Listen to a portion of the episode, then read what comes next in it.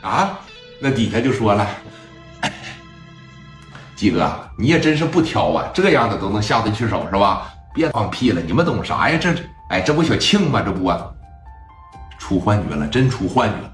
解完法以后，来到了一楼，这帮子兄弟说怎么的啊？还吃点去吧？不吃了，吃完了以后，我估计聂磊又得给咱回烧。那走吧，给七八个老弟就全给砍了。砍完了以后，逃之夭夭，上哪儿去了？不知道。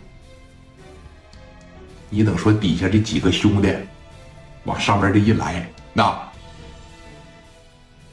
你说红姐在这个地方，畜生，在这直接就这样了。红姐，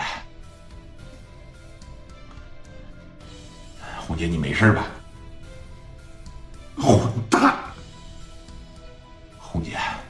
说你看这玩意儿你怎么劝呢？是不是？你怎么劝人家呀？在那个年代啊，女人是非常的传统的，她不像现在说谁都能玩谁都能可一下子。那个年代一旦是让人糟蹋了，她是很难嫁出去的。这心里边这种羞耻感，心里边这种负罪感就油然而生了。你说怎么劝？红姐想开点吧，女人不就这么回事吗？早晚得让人干来开啊！你不也挺得劲儿的吗？这折腾你一个小时，一开始听你吱哇乱叫，后来不也吭哧吭哧的吗？那你能这么劝吗？啊，你这不是往人脑袋上浇凉水吗？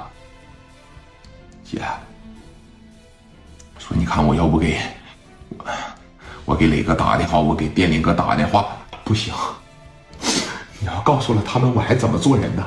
啊，我老弟认识那么些人，我这不给他丢人吗？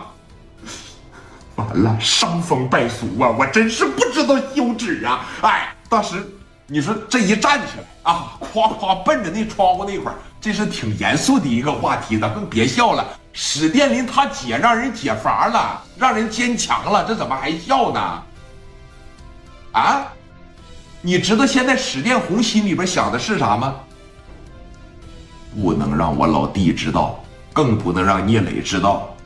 我这是在给人家丢人呐！我老弟现在在外边跟着聂磊，多么的风光啊！一说他姐让人坚强过，那我老弟我不活了。这一说我不活了，哇的一下子奔着楼上就开窗户，后边这老弟，哎，红姐啪着一给抱着，红姐不至于，红姐红姐别别别，把门关上，红姐红姐，哎，当时把这窗户啪着一关上，红姐千万不行，红姐听我的听我的。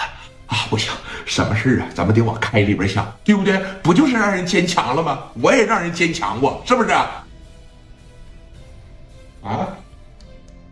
我是说你想开点，红姐。只要咱老弟足够优秀，只要咱这个家庭好，以后咱娶啥样的没有啊？啊，红姐，你听我的，你先坐下啊！你可不能做这么傻呀！你可不能做傻事啊！你赶紧的坐下，快点的，费了好大的劲。